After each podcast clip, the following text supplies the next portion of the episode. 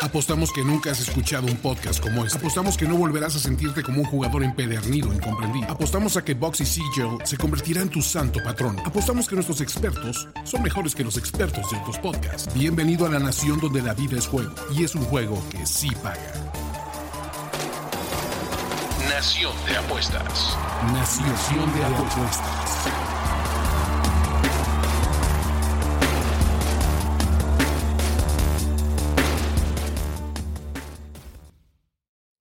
Es Nación de Apuestas, el podcast, y sin más preámbulo, vámonos con las noticias más importantes del mundo deportivo. Diego Coca, director técnico del Tri, anuncia la lista de seleccionados para Copa de Oro y Nations League. Raúl Jiménez brilla por su ausencia. Este sábado 3 de junio inician las finales de la Stanley Cup en la NHL. Final inédita, Florida Panthers contra Las Vegas Golden Knights. El Sevilla es campeón de la Europa League tras vencer en penales 4-1 a la Roma después de empatar 1-1 en 120 minutos. Este fue el quinto título de los sevillistas en esta competición en los últimos 10 años. Hoy 31 de mayo empezó la segunda ronda del Roland Garros. Dentro de los resultados importantes, Nolan Djokovic derrotó al búlgaro Marton Fucsovic en tres sets.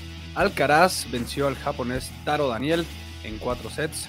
Tsitsipas venció al español Roberto Carballes en tres sets. Y en mujeres, Sabalenka venció a la bielorrusa Simanovic. Caroline García venció a la rusa Blinkova y Pagula venció a la italiana Orta. Próximo domingo 4 de junio se llevará a cabo el Gran Premio de España en el Campeonato de Fórmula 1. Checo Pérez busca reponerse después de un fin de semana para el olvido en Mónaco. Queridos compatriotas, gracias por acompañarnos. Ya lo saben, esto es Nación de Apuestas, el podcast, previa deportiva y análisis deportivo y picks deportivos, básicamente todo, full house, casa llena, con un toque, una pizca de apuestas. Soy Ricardo de la Huerta y con muchísimo gusto le doy la bienvenida a mi querido Andrés Ornelas. ¿Cómo estás? ¿Qué tal, Rich? A todo dar, espacio favorito de la nación, bien, bien consentido. Y pues gracias a todos ustedes, compatriotas, que dejan que viva y que siga viviendo para siempre este espacio de análisis deportivo con un buen tinte embarrado de apuestas.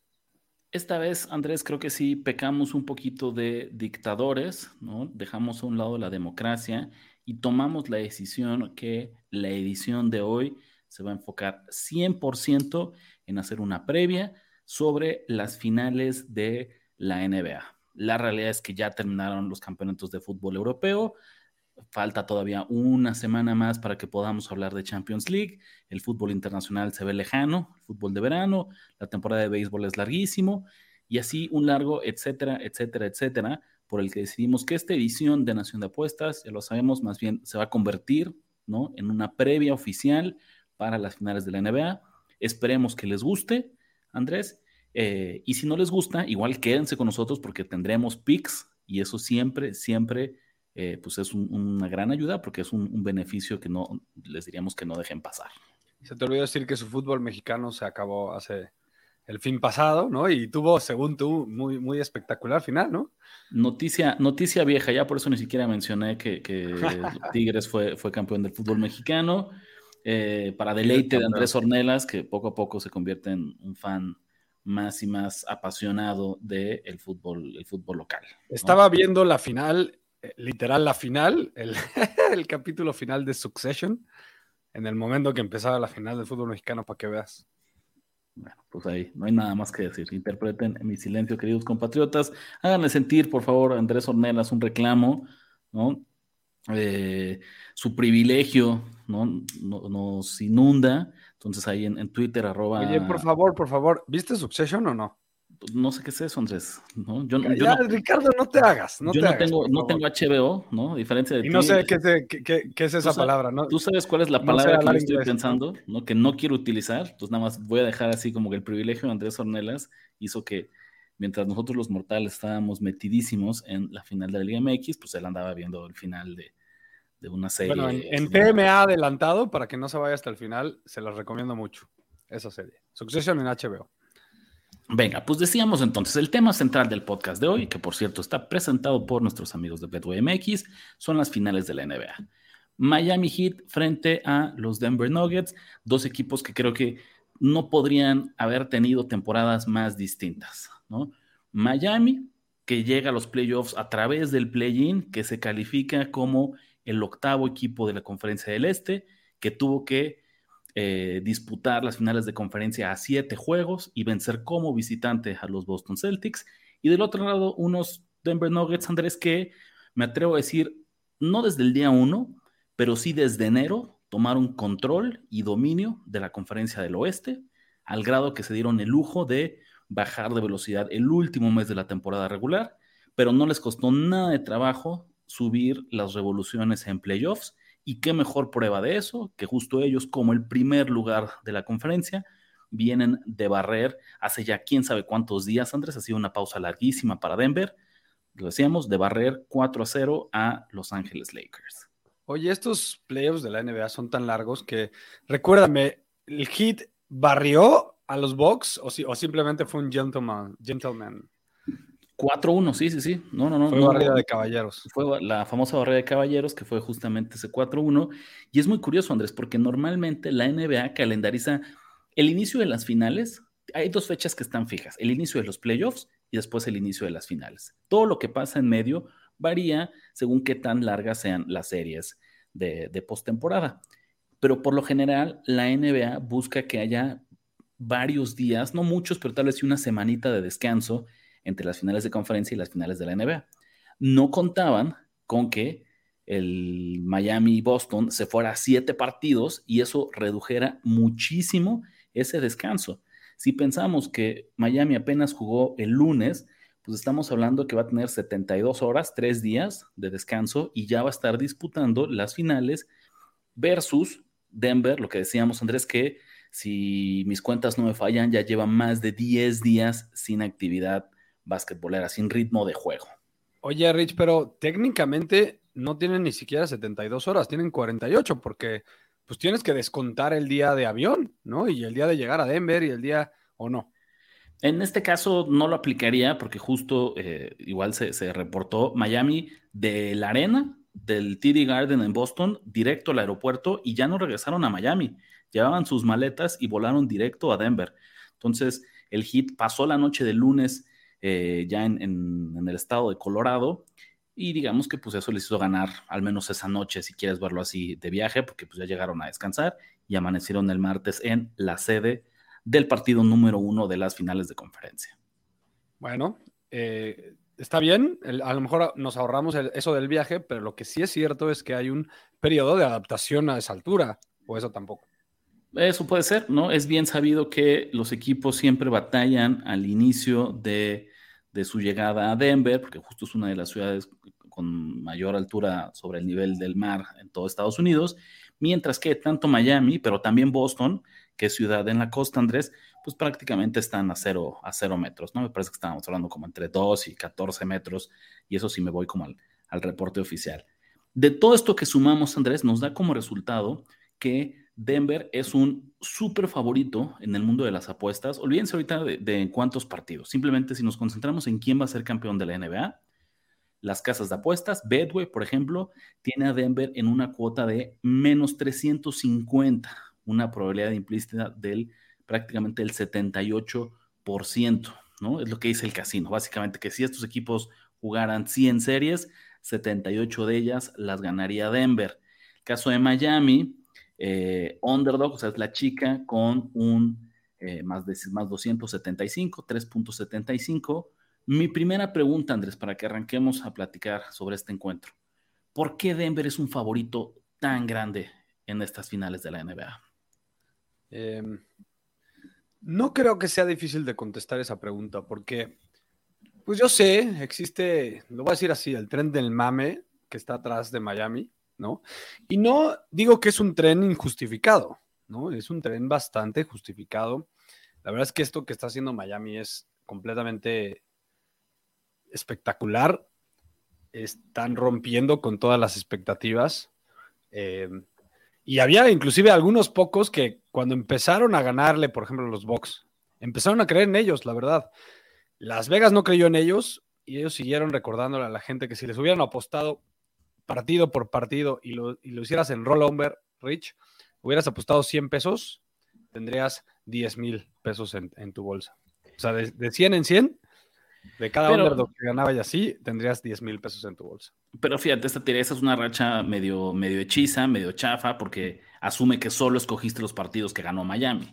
Entonces es un rollover a conveniencia, que es, que es justo, compatriotas que nos escuchan, el riesgo de siempre jugar rollover, porque puedes ganar. Exactamente.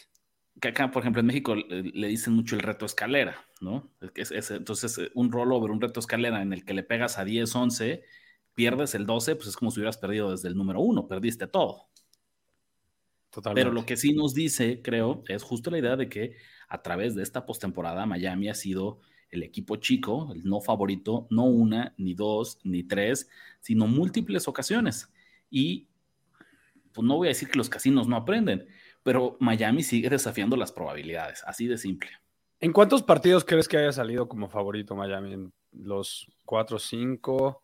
¿Cuántos jugó contra los Knicks? Yo te fíjate, sí tengo el dato, porque de Milwaukee me parece que no fue favorito en ninguno de los cinco encuentros. En los Knicks, contra los Knicks fue favorito en, ¿En un par.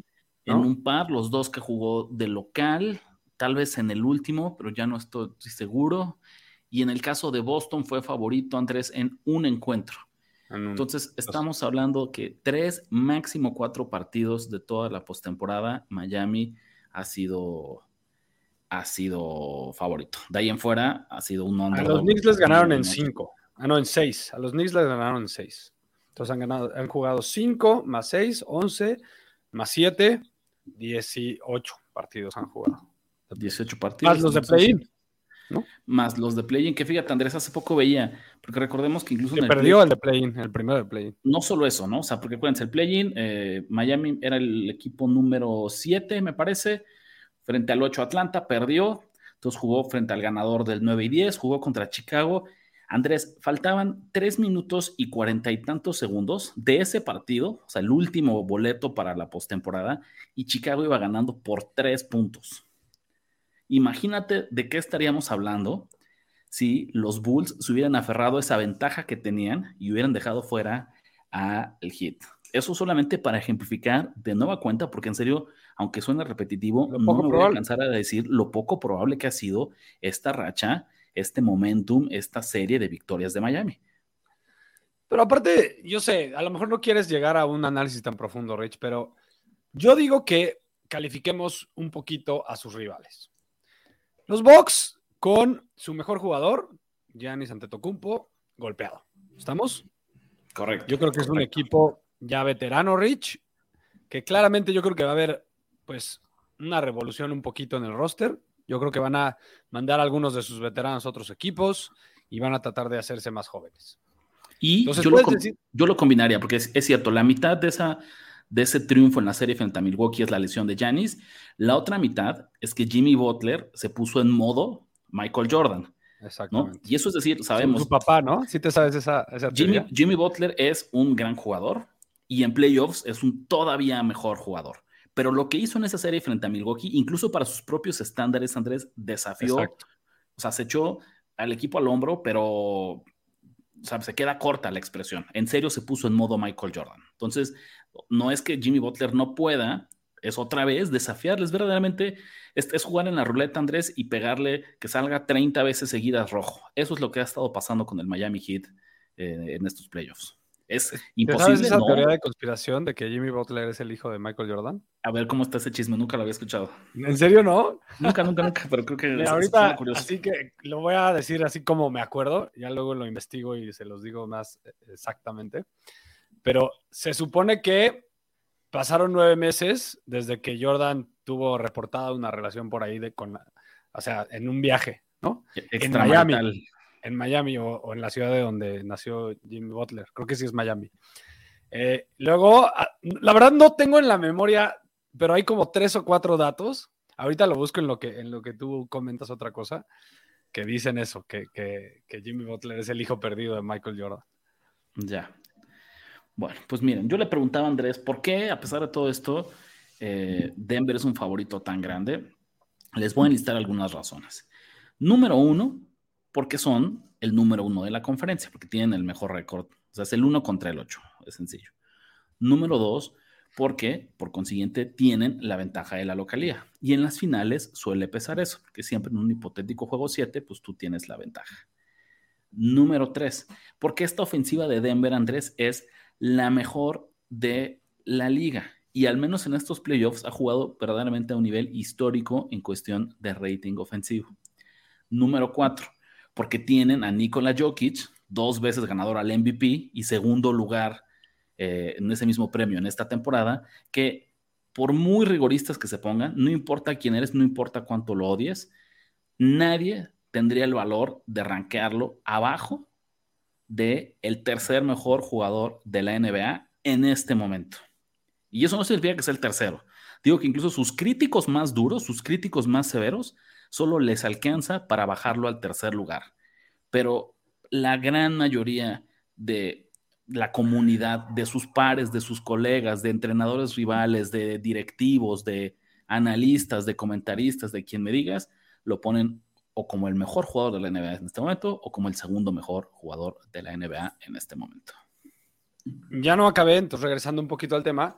Entonces, ese fue el caso con los, con los Bucks. la siguiente serie pues, son los Knicks. Dime, fuera de Jalen Bronson, que tampoco es un top 10, no sé si lo pongas top 15 tú, eh, fuera de él, ¿a quién le tienes miedo en los playoffs de los Knicks? ¿No? O sea, tampoco me puedes decir que es un gran equipo, porque además está comprobado que todos los equipos, equipos de TVDO pues choquean en playoffs.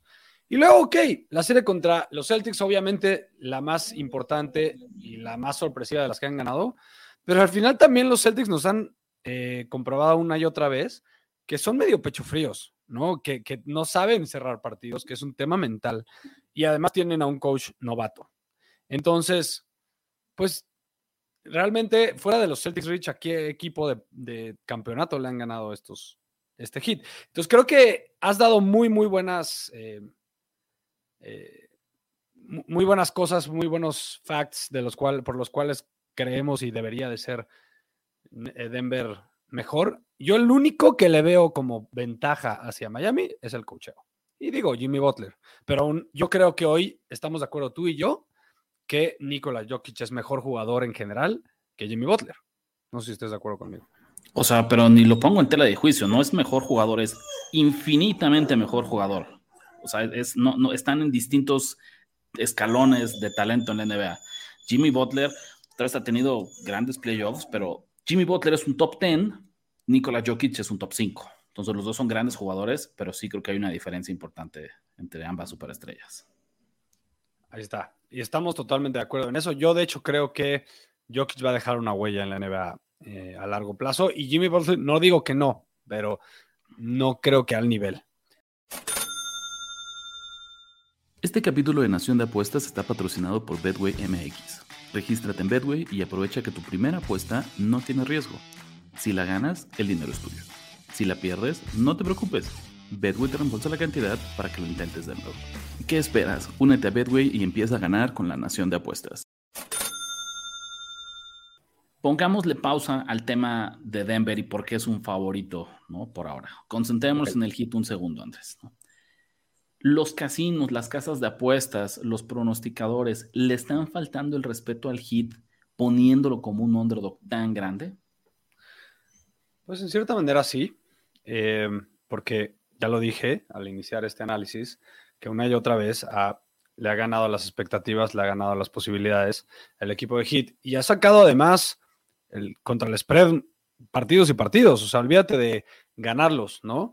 Los casinos se mueven por los momios y por los spreads. Y según, si no me equivoco, ha ganado 12 partidos eh, de, contra el spread, el equipo del Hit.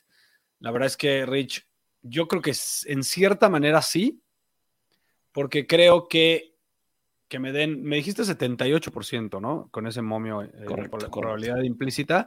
Entonces creo que yo le doy un poquito más de 22% de chance al hit de ganar esta serie.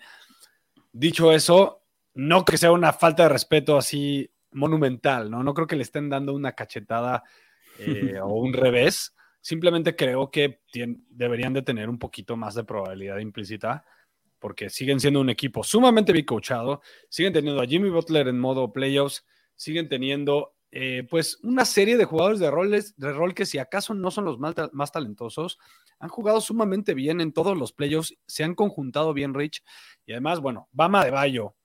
Y esta versión ya más veterana de Kyle Lowry, pues dan, dan de qué hablar, ¿no? Narrativamente, creo que ambos argumentos no son excluyentes.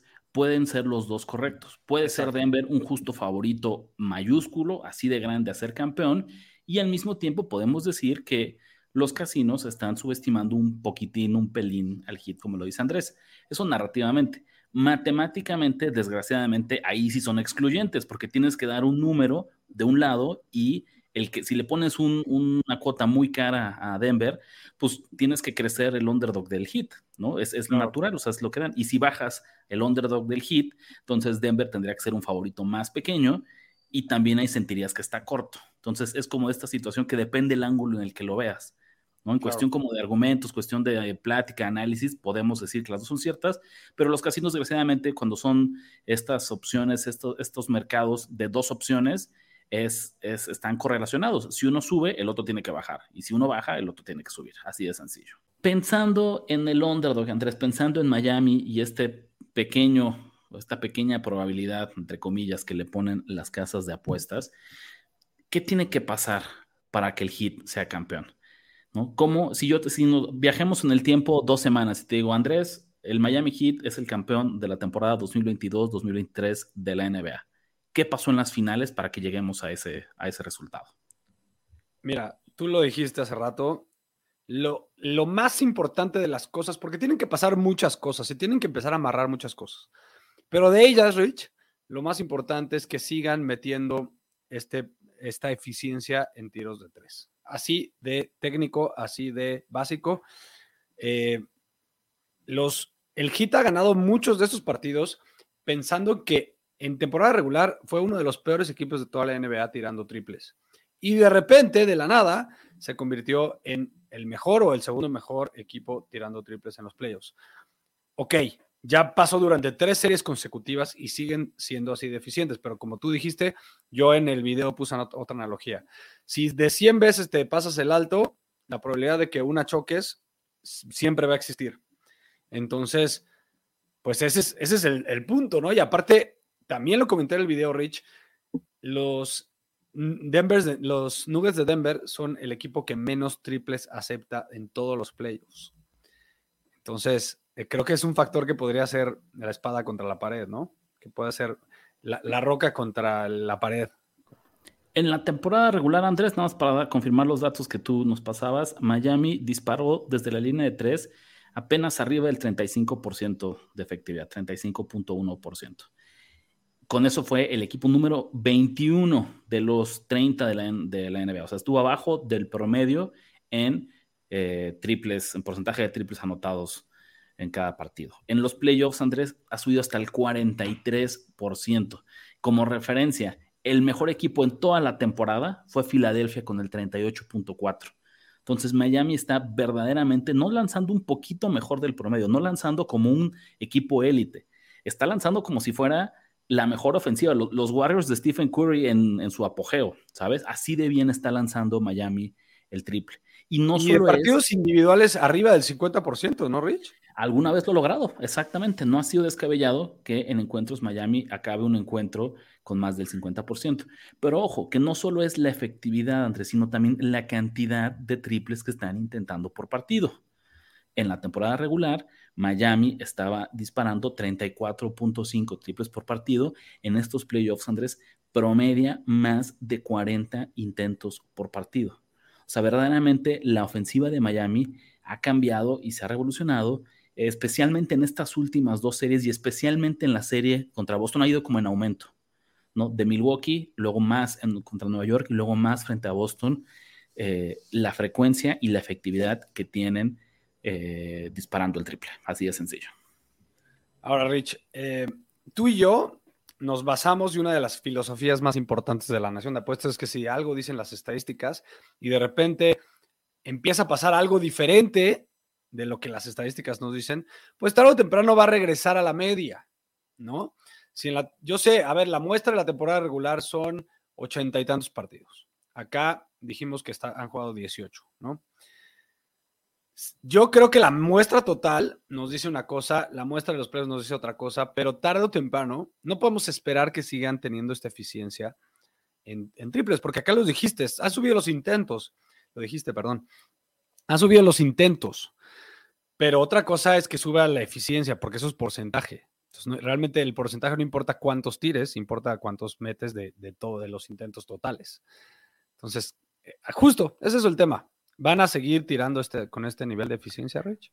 Entonces diríamos, ok, en esta lógica, en este caso hipotético, si Miami es campeón es porque siguieron disparando el triple con la misma efectividad, la misma fineza, arriba del 40% que lograron en la serie en la serie frente a Boston. ¿Qué más, antes? Porque no creo que con eso le alcance, ¿eh? a diferencia de otras series. Es lo que justo lo que. No creo que eso, o sea, sería lo que les ayudaría, que cerraría mucho la, la, serie, pero no creo que en automático, si Miami acaba estas finales con más del 40% en tiros de tres, no creo que eso sea un sinónimo automático de que son campeones de la NBA. Exacto. Esto es, como dije antes, esto es uno de los factores que necesitamos. Factor número dos, que Jimmy Butler siga siendo este Superman Jimmy Butler de los playoffs.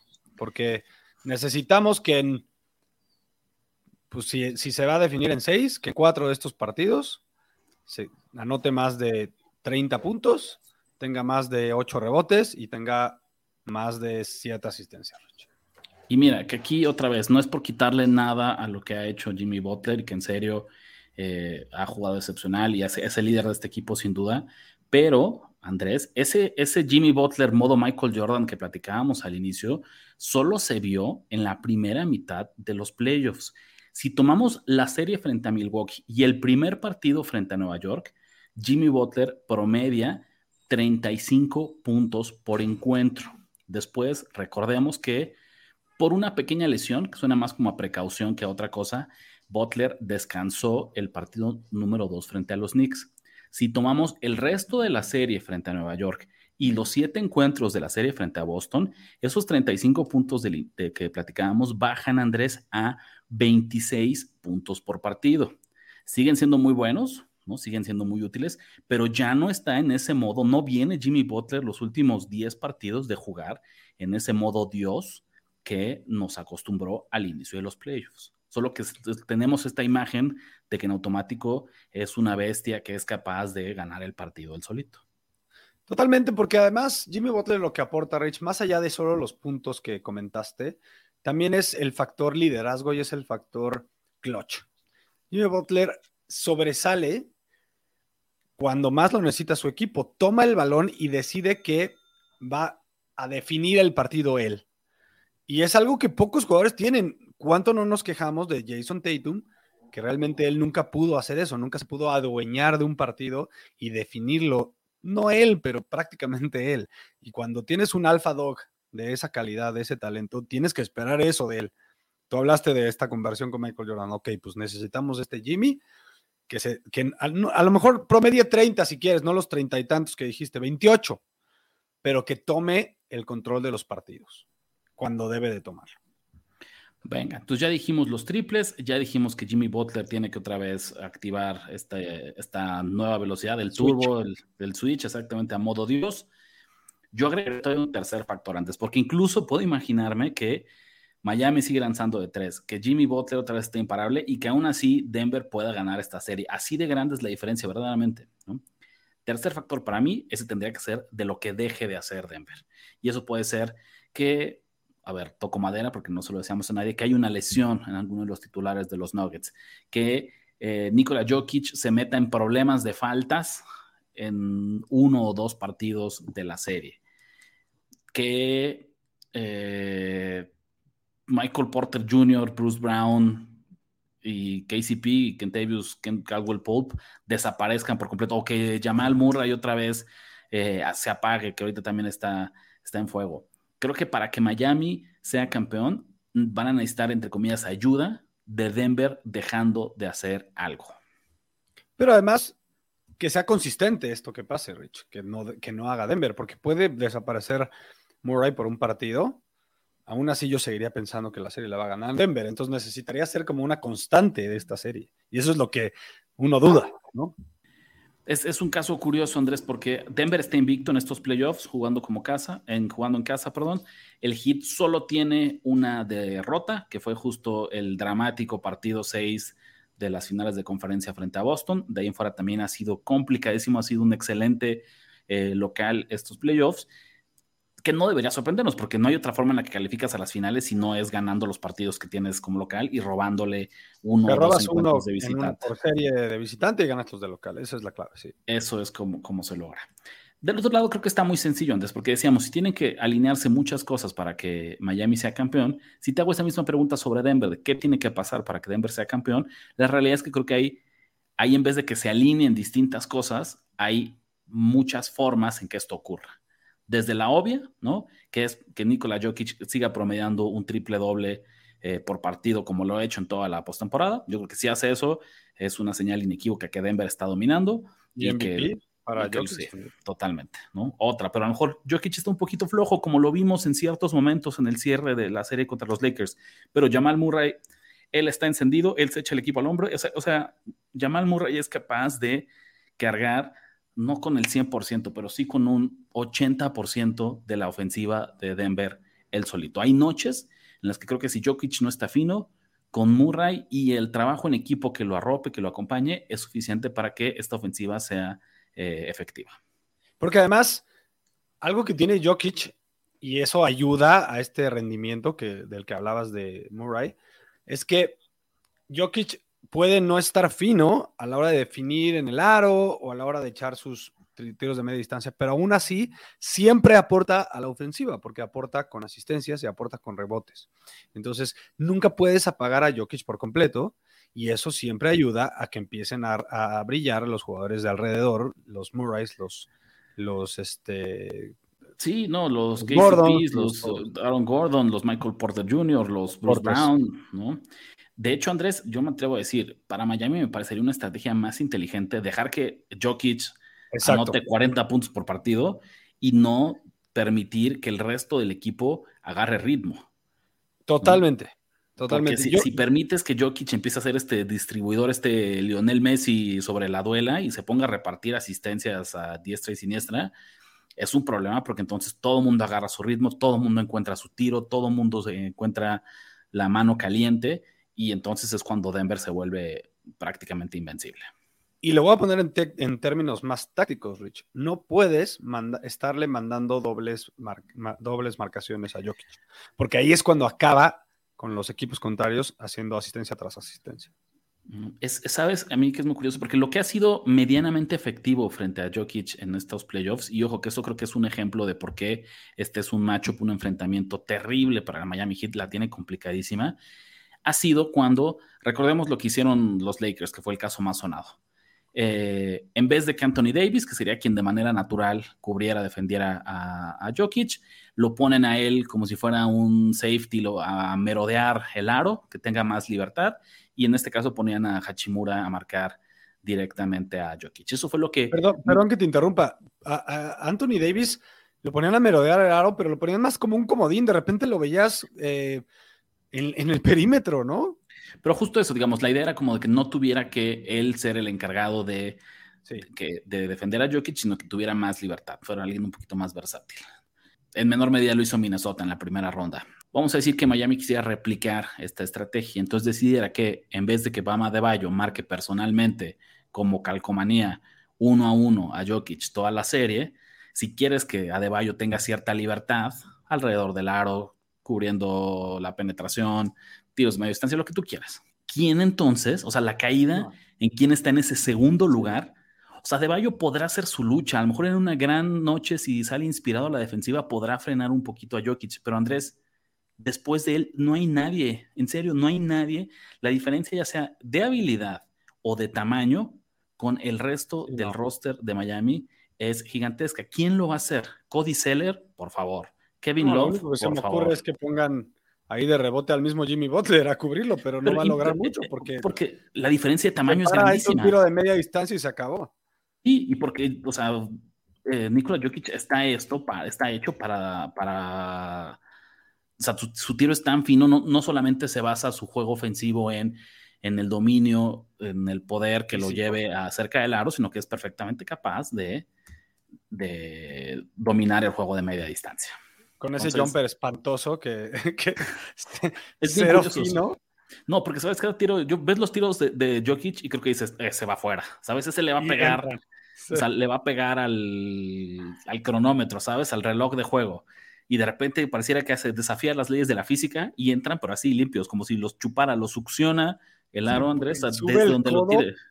Sube el codo a un nivel de donde está el público, o sea, hace una cuchara ahí extraña cada vez que hace un jumper.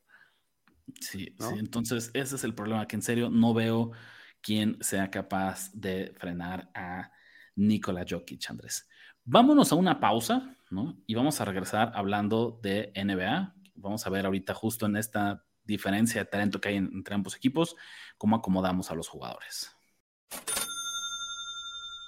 Vamos a tomar, Andrés, nada más otra vez para ejemplificar cómo creo que la diferencia de talento es gigantesca entre estos equipos. Y otra vez, no es nada personal contra Miami, en serio, no es un tema de subestimar, no es un tema de ningunear, no es un tema de, ignorar y, minimizar el logro gigantesco y, lo increíble que es lo que ha hecho Miami. Pero en serio, no hay comparación entre ambas plantillas. Al nivel, Andrés, no sé si te pasa esto, pero ¿cuántas veces no hemos visto que el hecho de ser un underdog es algo que cuando tú lees las declaraciones de los jugadores, los nutre, ¿sabes? Como que les prende fuego, les, les duele en el ego, ¿no? Les da gasolina. Les da gasolina, ¿no? Dicen así, es como material para recorte de periódico que pegan en el locker y entonces todos los días en el vestidor ven que la gente los está ninguneando y de ahí se alimentan para dar un extra. Es un tema motivacional. Es un tema, suele ser un tema motivacional, ¿estás de acuerdo? Cuando, cuando alguien... por ejemplo, como, como relación, siempre usó Bill Belichick con todo y que ellos siempre eran favoritos, pero Bill Belichick siempre daba la, le encontraba la forma de ningunearlos en ese sentido para que ellos se motivaran de esa Sí, como es esta idea de nadie cree en nosotros y por eso nosotros vamos a salir a darlo todo. Eso es, es algo que la historia del deporte está llena de ejemplos donde eso ha funcionado. Ponte a leer lo que ha dicho Spolstra, Jimmy Butler, quien sea del equipo de Miami eh, esta semana. Y sus declaraciones me parece que la diferencia es tan grande que es cierto que van a jugar sin presión porque saben que no tienen nada que perder, pero no escuchas odio o coraje o resentimiento o una deuda pendiente en su voz. Verdaderamente se han dedicado a reconocer y a elogiar, ¿no? Lo extraordinario que es el juego de Nikola Jokic. Apenas el día de hoy, Andrés Jimmy Butler decía que para que Miami tenga una chance, no depende ni de él ni de Adebayo, sino que verdaderamente los cinco jugadores que estén en la duela, todos tienen que estar influyendo en cómo defender a Nikola Jokic. O sea, hace una tarea casi imposible. Sí, leí el de Spolstra y como que sí quiso, le preguntaron que qué opinaba de ser underdog de ocho puntos y medio en la final y como que se rió, pero no con, te la doy, o sea, te doy completamente esa... ¿sabes? No, no, con el... Exacto, no como enojado y no como jajaja, me la pela, no. Como una risa de... No, y es con esta risa como de, pues, ¿cómo no quieres que sea underdog de ocho puntos y medio si tengo al mejor jugador de la NBA del otro lado y nosotros venimos madreados después de una serie eh, frente a Boston y, mi segundo mejor anotador que está el Hero está lastimado y luego Gabe Vincent que entró al quite que Puede ser que regrese para el juego 2, ¿no? Por cierto, Tyler Hero. No está descartado todavía para el resto de, de la serie.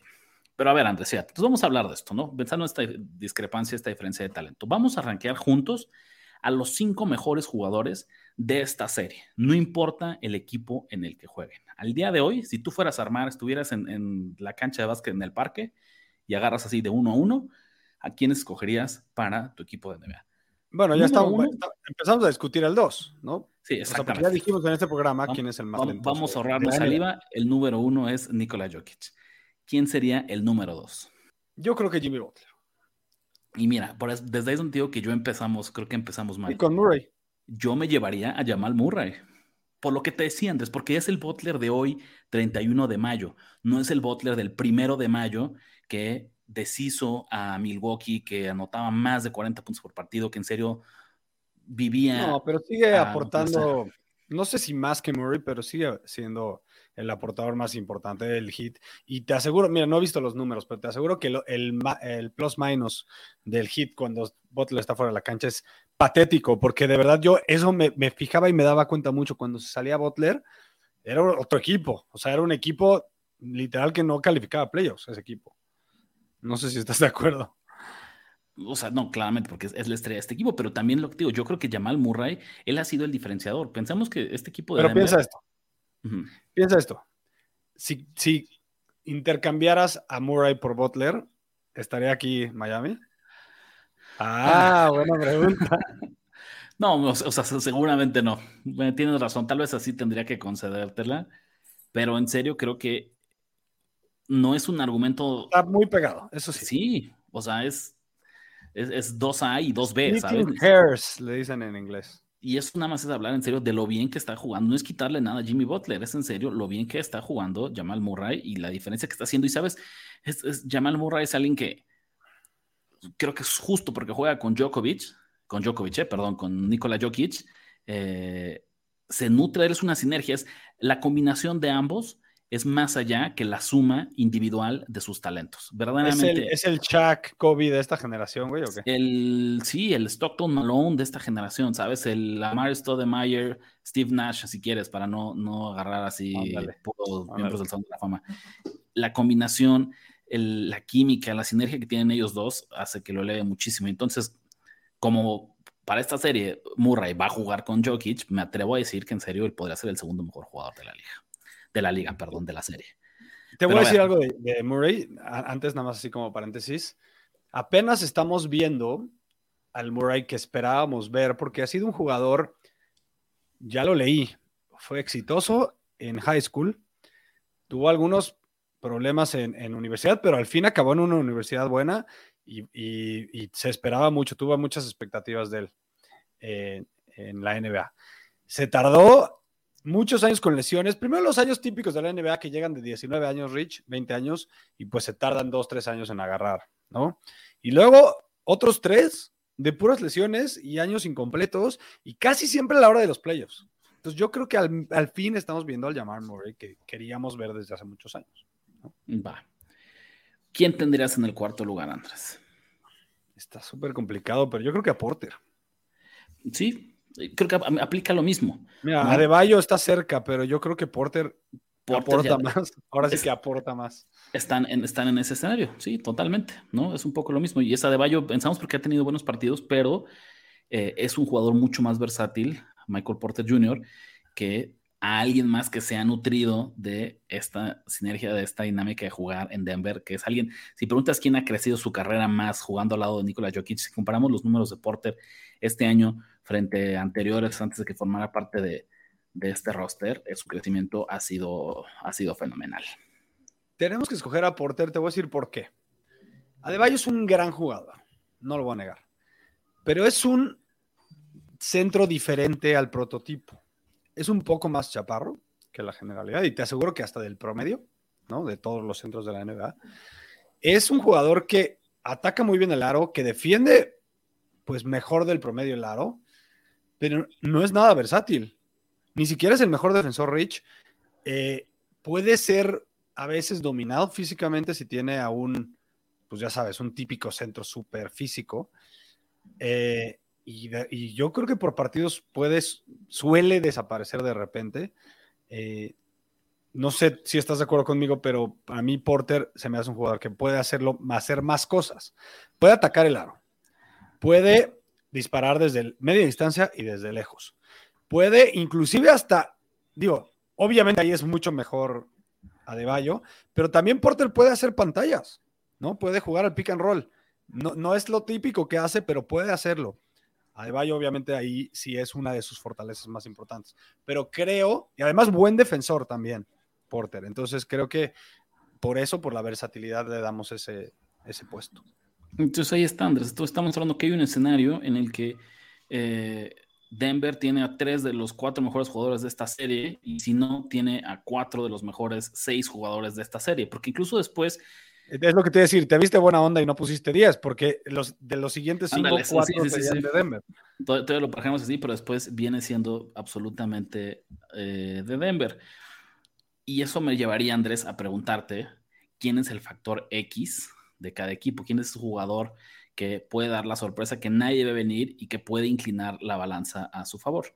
Lo conecto con el tema de los rankings, nada más por déjame decirlo esto, porque creo que en el caso de Miami es bien claro, y es Caleb Martin, que él me parece que fue justo, si, si no se notó esta caída en el desempeño de Butler, primera ronda de playoffs versus finales de conferencia, es justo porque Martin salió y él creció y él elevó su nivel de juego. Lo empezamos a conocer prácticamente. ¿no? Entonces, ese, él me parece que es el factor X de, Miami. Cuando hablamos de que tienen que seguir disparando arriba de 40% de triples y tienen que seguir, va mucho de la mano de que quien tiene que hacer es, Caleb Martin, ¿no? Él es el factor X de Miami. Si quiere mantener cerrada esta serie, eh, está, está en sus manos. Pero es muy curioso porque tienes un jugador que durante la temporada regular, Andrés, promediaba 9 puntos por partido y que ahorita necesitas que te promedie al menos 25, ¿sabes? 25, sí. Entonces es, es, pedirle, es pedirle muchísimo a un jugador de pick de segunda ronda eh, que llegó a Miami de rebote, ¿sabes? Así después de que lo cortó Charlotte eh, eh, hace un par de años. No sé si también pondría en la conversación a, Vincent, pero del lado de Nuggets tengo dos. Yo creo que el número uno, obviamente porque está en la duela, es KCP. Porque KCP es un jugador diferente. ¿En qué sentido? En el sentido de que es un jugador que no es protagonista, Rich, pero que tiene la habilidad y sobre todo la personalidad para adueñarse de un partido, para ponerse el equipo al hombro de repente, pero más aún tiene la eh, virtud y, la, y la valentía de hacer tiros difíciles en momentos importantes, en momentos clutch de los partidos. Y eso lo hacía desde los Lakers, te lo digo porque yo le voy a los Lakers y me acuerdo de KCP que de repente decía, a ver, yo sé que estamos en el último cuarto, yo sé que es falta un minuto, pero yo voy a tomar este, este tiro y a mí no me importa lo que digan. Y la verdad es que la clavaba muchas de, muchas de las veces, ¿no? Entonces, un jugador con mucha personalidad, que eso además lo, lo comparte, lo, se lo contagia al resto de su vestidor, al resto de la duela. Entonces creo que él es el, en la cancha el factor X para Denver, pero fuera de la cancha tiene que ser el señor Michael Malone, porque si, si de algo hemos hablado todos los que hablamos de básquetbol en estos playoffs es de la genialidad del señor Spolstra y lo ha hecho increíble. La verdad es que tenga a un eh, sembrado hecho aquí, tiene que aplaudirse. Obviamente, para mí, el mejor coach que existe hoy en la NBA, pero lo que pueda o no pueda hacer Michael Malone para contrarrestar los ajustes, ahora sí que el ajuste del ajuste, ¿no? Para contrarrestar los ajustes de Spostra, que es algo por lo que lo hemos aplaudido a, a eso va a pesar mucho en esta serie. Si Spostra de repente, porque Spostra, tú hablaste de la defensiva en zona, pero Spostra no solo usa defensiva de zona. Lo que tiene de genialidad Spostra es que sabe cuándo em, hacer switch para usar de zona o usar hombre a hombre. Entonces va haciendo el switch y de repente incomoda a las ofensivas contrarias porque de la nada hace un ajuste y de repente ya tiene defensiva por zona. Y eso le pasó mucho contra Boston. Cuando le hacía el ajuste, este Mazula, por supuesto, que ya no sabía cómo reaccionar, y entonces tenía cuatro o cinco series fallidas seguidas Boston y era cuando retomaba Miami. Quiero ver ¿Qué es lo que hace el señor Malone en contra de estos ajustes y de estas variables que tiene el señor Spostra abajo de la manga, Rich? Que ojo, Malone no es ningún improvisado, ¿eh?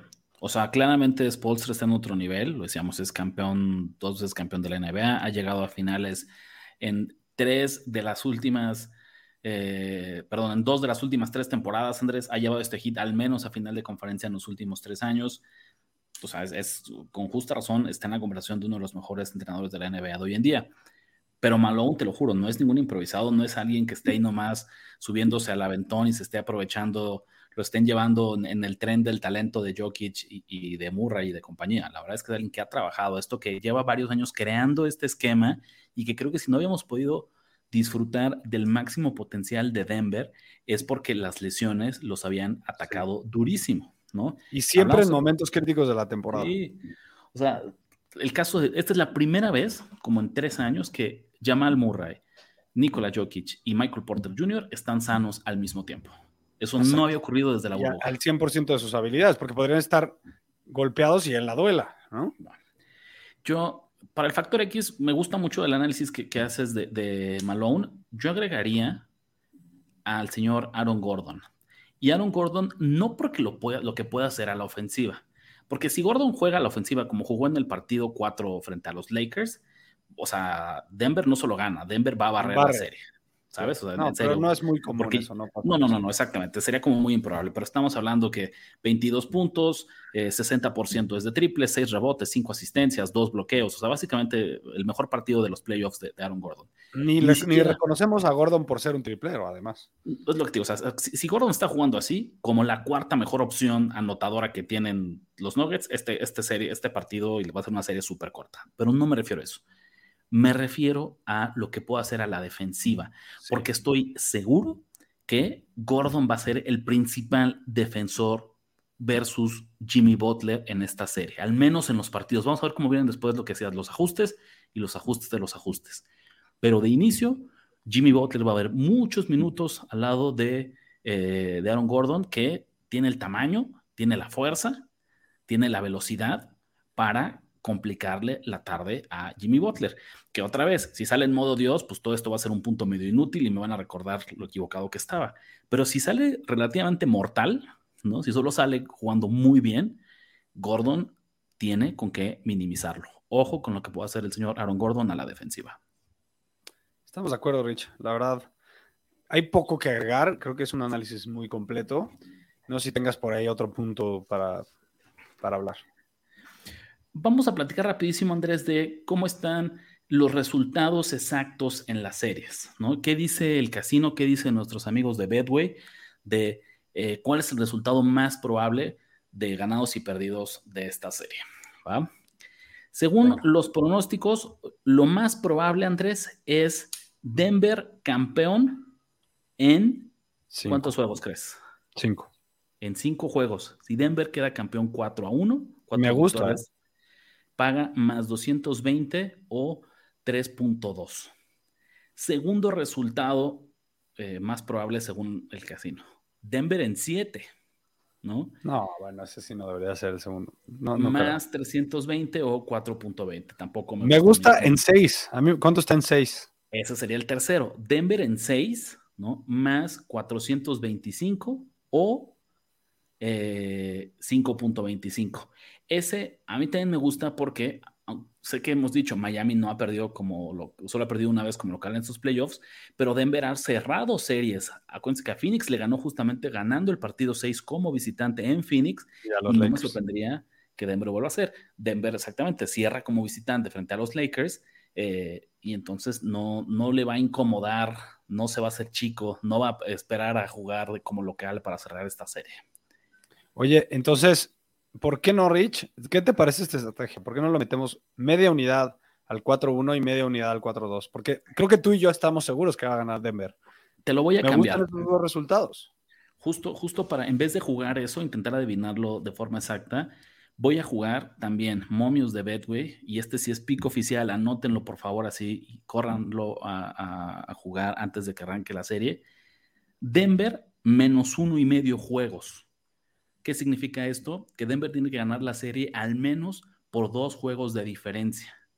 Eso te paga menos 167 eh, o 1.6 en el sistema europeo o decimal. ¿Cuánto es la probabilidad implícita de eso? Eso, su probabilidad implícita es un 62.5%. ¿Por qué me gusta eso? ¿No? Denver menos uno y medio significa si Denver gana 4-0, cobramos la apuesta. Si Denver gana 4-1, cobramos la apuesta. Si Denver gana 4-2, también cobramos la apuesta. La única manera en la que perdemos es si Denver gana en siete partidos o obviamente si, Miami, queda campeón.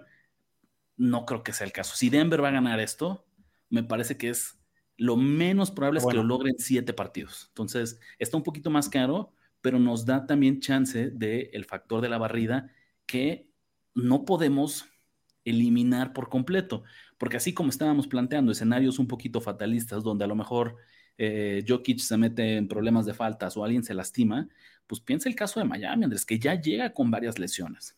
Que Gabe Vincent se perdió el partido número 6 por una lesión en el tobillo, donde se agrave un poquito más esa lesión y tampoco tengan a Vincent y Hero no esté de vuelta. Y en ese partido, Bama de Bayo se mete en problemas de faltas. Esto se acaba eh, en un abrir y cerrar de ojos. Totalmente de acuerdo. Mi pick, si es que me das chance de dar uno, Rich. Venga. Es para el partido 1. Eh, acuérdense, tenemos por ahí un video. Les recomiendo que vayan al canal de YouTube y exploren nuestra página principal, porque tenemos videos desde cómo apostar y cómo ganar en la NBA, cómo apostar y cómo ganar en la MLB. Tenemos casi todos los deportes, pues que al menos de los que nosotros hablamos, tenemos eh, desde más, más sencillo inclusive que es un momio, que por qué jugar números positivos. De verdad, exploren el canal, les va, les va a convenir. Uno de los que tenemos es uno donde hablo yo solo, ahí todavía medio, medio pinchona la, edición porque fue hace un buen. ¿Cómo eh, apostamos en los playoffs de la NBA, Rich? Y una de, de las cosas que no se me olvida es que un equipo que viene de ganar un partido 7 en la serie anterior no, o sea, más bien cubre solo en treinta y tantos por ciento de las veces en el partido uno de la serie siguiente. O sea, aquí tiene la ventaja Nuggets. Pero además, pues completamente descansados, ya lo dijimos. Eh, en la, parte de la altura para el hit, que pues va a tardar un par de días en, ajustarse bien. Los Nuggets tienen un récord de 26, 18 y 1 como favoritos en casa. O sea, favoritos en casa esta temporada, 59% de aciertos. Con varios días, de, perdón, varios días de descanso, su récord eh, para el spread es de 68% de apuestas cubiertas. Entonces, creo que ahí van dos factores que me dan mucho a mi favor. Y em, en casa los Nuggets son el segundo equipo que menos triples permiten estos playoffs. Entonces, ya, ya lo hablamos mucho en este, en este podcast. Necesitan los el hit eh, seguir metiendo esa eficiencia de triples. No creo que le haga contra este equipo de, eh, de Denver. Y en estadísticas avanzadas en estos playoffs, en cualquiera supera Denver al hit. Entonces yo me voy a ir con que gana fácil este partido 1 Denver y el momio ahorita es menos ocho y medio en, en Bedway. Creo que para este partido incluso vale la pena explorar un handicap alternativo o sea, si tomamos la diferencia de puntos más grande que nos ofrece Betway Andrés y es en un spread de Denver menos 13 y medio, te paga eh, más 165. Y es que en serio, no descarto que este partido sea una paliza. ¿Por qué? Porque cuando también son series, no, te da lo mismo si pierdes por uno o pierdes por 30 puntos. En el momento en el que si le sumas el cansancio, si le sumas la altura, si le sumas evitar cualquier posible lesión, Spolstra sabe que esto no va a ser fácil. Spolstra sabe que no, no va a ganar esto él en cuatro partidos. Que el camino para que el Heat sea campeón va a ser largo y tortuoso. Y por eso una decisión muy inteligente es, lo vimos frente a Boston incluso, cuando el partido se sale un poquito de control. El Heat va a decir, señores, señores, vamos a empacar, vamos a irnos a descansar al hotel, no nos desgastemos, no corramos riesgos innecesarios y nos vemos dentro de tres días para el partido número dos. Entonces, si creemos que Denver es capaz de cubrir esta línea, yo no descartaría que también sea capaz de ganar por más de 10 puntos y subiría el spread para tener un mejor pago. Sí, lo único que me preocupa es que el Hit no ha sido un equipo que se rinda ni aunque vaya perdiendo por 20. Dicho eso, creo que esta es una serie diferente a las que ha jugado y tú lo dices bien. Eh, Spostra sabe qué es lo que está pasando, sabe que su equipo está cansado, a lo mejor por ahí prefiere que en el partido 1 descansen unos minutillos más Butler, Adebayo y los principales jugadores y que estén frescos para el partido 2 y tratar de robarse el partido 2 en Denver. Ya con la altura cero factor, ya más descansados, ya pues pensando en eso. Puede, puede ser, puede ser una de las narrativas. Perfecto. Bueno, Andrés, pues creo que con esto nos despedimos. Nuestra previa edición Nación de Apuestas bueno, Andrés, creo que con esto nos despedimos. Fue versión finales de NBA, esta edición de Nación de Apuestas. Esperemos que la hayan disfrutado. Ya ni acciones me quiso vender, Rich. Acuérdense, acuérdense mm. que vamos a tener por ocasión especial video en YouTube con pics previo a cada uno de los partidos. Si son cuatro partidos, tendremos cuatro videos. Si son siete partidos, tendremos entonces siete videos para que tengan acción cada noche que tengamos encuentro de las finales de la NBA, Andrés. Acuérdense de regalarnos, por favor, si quieren que sigamos creciendo como podcast, un review de cinco estrellas. Es importantísimo en cualquiera de las plataformas que nos estén escuchando. Estamos en todas. Eh, regales un follow Nuestras redes sociales, arroba Nación Apuestas en Instagram, en Facebook y en Twitter. Nuestras personales, R de la Huerta 17 en Twitter para Ricardo, en TikTok y en Twitter para Andrés es Andrés Ornelas H y en Instagram, arroba Andrubis. No se olviden de inscribirse en Bedway con el link que les dejamos en la descripción de este video o en la descripción de cualquier video de YouTube. De verdad, apoyan en la nación y usen Bedway, que es nuestro patrocinador. Ya escuchaste los picks que pagan en grande y engruesan tu cuenta. Ahora recomiéndanos, comenta en nuestras redes y haznos crecer como tus ganancias. Nación. Nación de apuestas. Nación de apuestas. Conducción. Ricardo de la Huerta. Ricardo de la Huerta. Y Andrés Ornelas. Y Andrés Ornelas. Producción y voz en Antonio Sempere. Antonio Sempere. Un podcast de finísimos.com.